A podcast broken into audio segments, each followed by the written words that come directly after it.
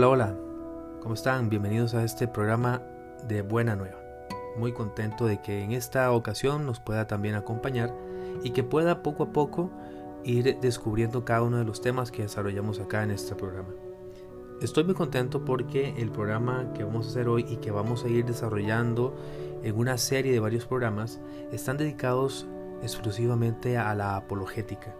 Si alguien nos pregunta qué es apologética, la respuesta básicamente puede ser la defensa de la fe.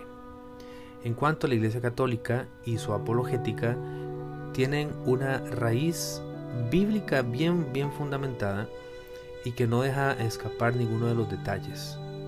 Esto lo comprendemos porque la misma Sagrada Escritura fue recopilada por la Iglesia Católica, allá en el año 382 por el Papa San Damaso I.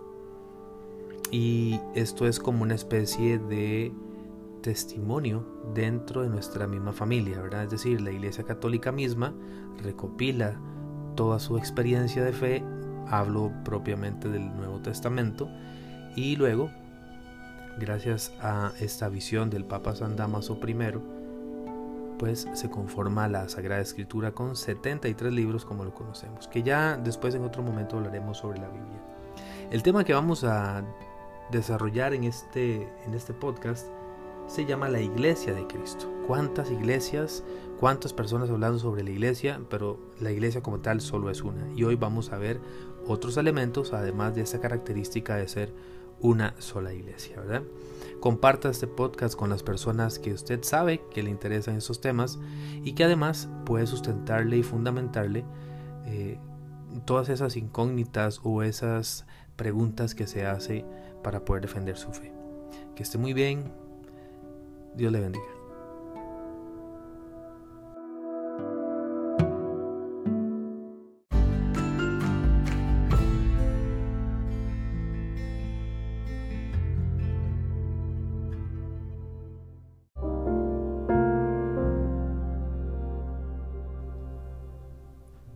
Hoy no hacen falta grupos afirmando ser la iglesia de Cristo. Por eso hoy es necesario enseñar con base bíblica cuál es esta iglesia. El credo enseña cuáles son las características de esta iglesia de Jesús. Es claro que la iglesia de Cristo es una. Pero ¿qué dicen los testigos de Jehová, por ejemplo? Dicen, porque Dios es un Dios de orden y no de desorden. Pero no solo por eso, la Biblia lo afirma. Y yo a tu vez te digo que tú eres Pedro y sobre esta piedra edificaré mi, mi iglesia. Mateo capítulo 16 versículo 18. Y aquí claramente se habla de una sola iglesia, puesto que mi iglesia es singular y no plural. Entonces, Cristo fundó una iglesia. En la primera carta a Timoteo, capítulo 3, versículo 15, se afirma que la iglesia es base y pilar de la verdad. Entonces no es suficiente decir creo en Cristo. Hay que saber si estamos en la verdad. Y para eso se necesita la única iglesia de Cristo. Recuerde, el texto dice la iglesia es base, no dice las iglesias son base. Pero, ¿la iglesia de Cristo se acabó? Pues esto es imposible, puesto que Jesús prometió que los poderes del infierno no prevalecerían en contra de ella. Eso está ubicado en Mateo capítulo 16, versículo 18. Esto quiere decir que nadie puede destruir la iglesia de Cristo. El imperio romano pagano intentó destruir la iglesia, pero no lo lograron, a pesar de que en las persecuciones murieron muchos cristianos. Roma se convirtió al cristianismo. En Mateo, en el Evangelio de Mateo, capítulo 28, versículo 20, afirma, afirma Jesús, yo estoy con ustedes todos los días hasta el fin del mundo. Es obvio entonces que la iglesia de Cristo duraría todos los días hasta el fin del mundo. Aquí no se habla de si se portan bien voy a estar con ustedes, pero si se portan mal los voy a dejar y fundaré nuevas iglesias. Por lo tanto, actualmente hay una sola iglesia fundada por Cristo que durará hasta el fin del mundo. Más adelante diremos cuál es. Vamos a decir también que la iglesia es santa. La iglesia de Jesús es santa, no por sus miembros, aunque por su bautismo lo sean. La iglesia es santa porque su fundador es santo. Además, la iglesia nos llama a ser santos. También la iglesia es santa porque el Espíritu Santo es el alma de la iglesia que permanece siempre en ella. Esto lo encontramos en el Evangelio de Juan, capítulo 14, versículo 16. Aquellos que critican a la iglesia porque hay pecadores o que deberíamos expulsar a los malos, se olvidan de la parábola del sembrador. Mateo 13, versículo 24.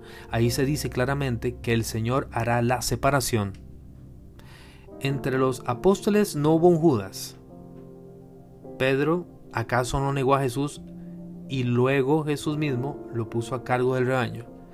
Querer una iglesia de puros santos es un sueño infantil. También vamos a decir que la iglesia es católica. Una vez que hemos dicho que la iglesia de Cristo es una y que duraría hasta el fin del mundo, perdón, que duraría hasta el fin del mundo, lo único que nos hace falta ver es cuál es la única iglesia fundada por Cristo y obviamente tiene casi dos mil años de existencia. La respuesta es clara, la iglesia católica. ¿Por qué? Simplemente que examinando la fecha de inicio de cada uno de los grupos, nos damos cuenta de que la Iglesia Católica es la única que se remonta hasta Cristo. A continuación, hay una lista que quiero compartir con cada uno de ustedes y esta lista, como se darán cuenta, pues son de lo que llamamos o lo que se determina como iglesias protestantes. Este, y algunas de ellas incluso no son ni siquiera iglesias como tal, sino que son sectas. Veamos, por ejemplo, esta lista está la iglesia luterana con Martín Lutero. ¿Esta en qué año inició? Pues en 1521. Los adventistas del séptimo día en 1863, fundada por Elena de White. También está los anglicanos, fundado por Enrique VIII en Inglaterra en 1534. Las asambleas de Dios, los cuales tienen varios fundadores, esto fue en Estados Unidos en 1914.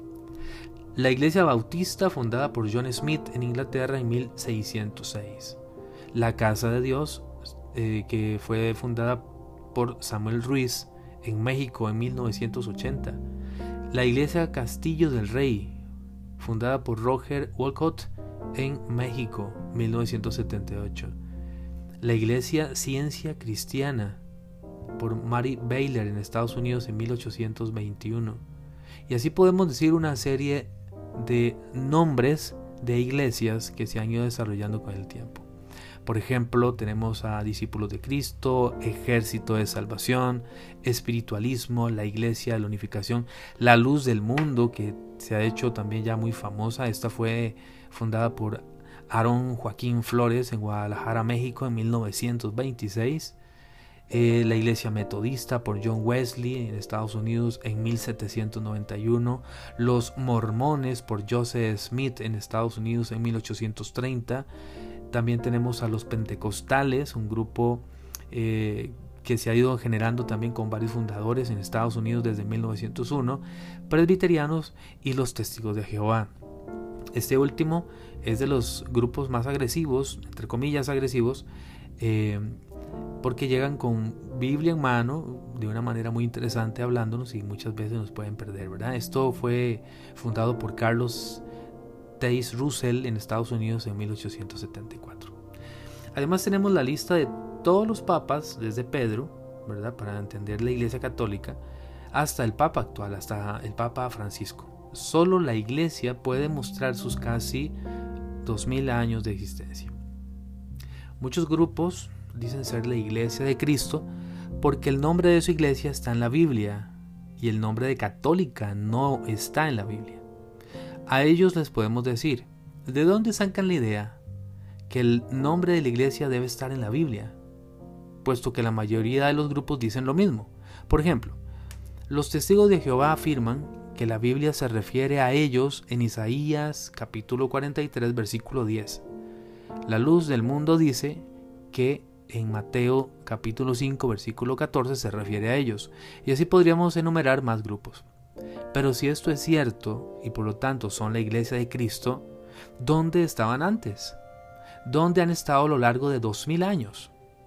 La mayoría dice que estaban escondidos, ahora de casualidad que todos se, ahora de casualidad que todos se escondieron, pero no se supone que la orden de Jesús era que predicaran por todo el mundo.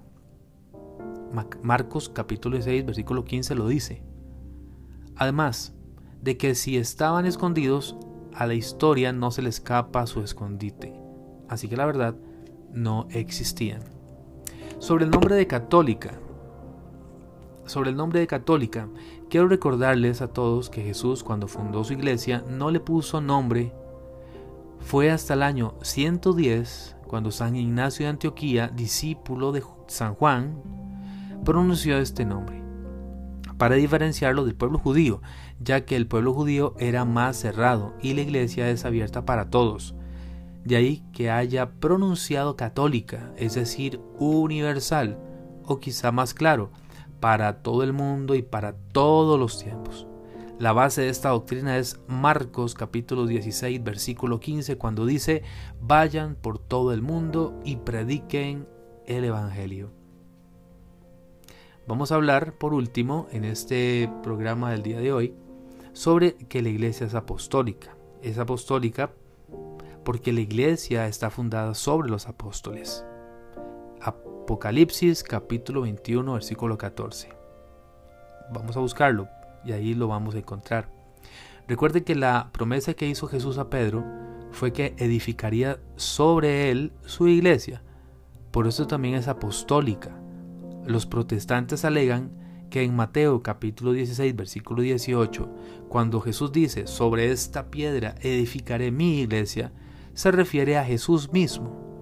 La misma Biblia, versión Valera, traduce, tú eres Petros, que significa Pedro, y sobre esta Petra, roca, edificaré mi iglesia.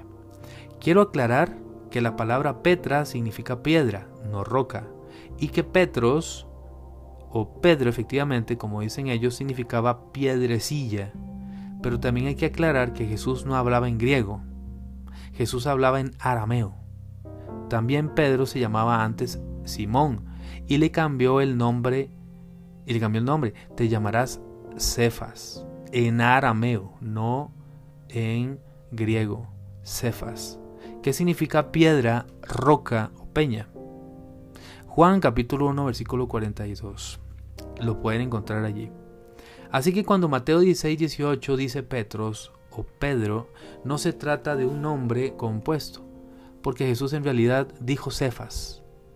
Cristo es la piedra principal de la iglesia. Efesios capítulo 20, versículo 20. Pero Cristo nombra a un representante. Mateo capítulo 16, versículo 18. Cristo tiene toda autoridad y deja toda autoridad a Pedro. Mateo capítulo 16, versículo 19. Cristo es el buen pastor y deja como pastor supremo a Pedro. Esto está en Juan capítulo 21, versículo 15 al 17. En conclusión, estoy golpeando el micrófono, me disculpan. En conclusión, solo la Iglesia Católica es la iglesia que Cristo fundó. Los demás grupos vinieron después. Hoy es necesario reconocer esa iglesia si de veras queremos a Cristo, el cual desea de nosotros que todos sean uno. Lo dice Cristo, que todos sean uno. Lo hace en una oración que está escrito en el Evangelio de Juan, capítulo 17, versículo 21. La unidad es necesaria entre los cristianos para un buen testimonio con los demás. Con esto acabamos este primer episodio. Ojalá que haya sido de buen provecho. Comparta este audio con los demás y que Dios le bendiga abundantemente.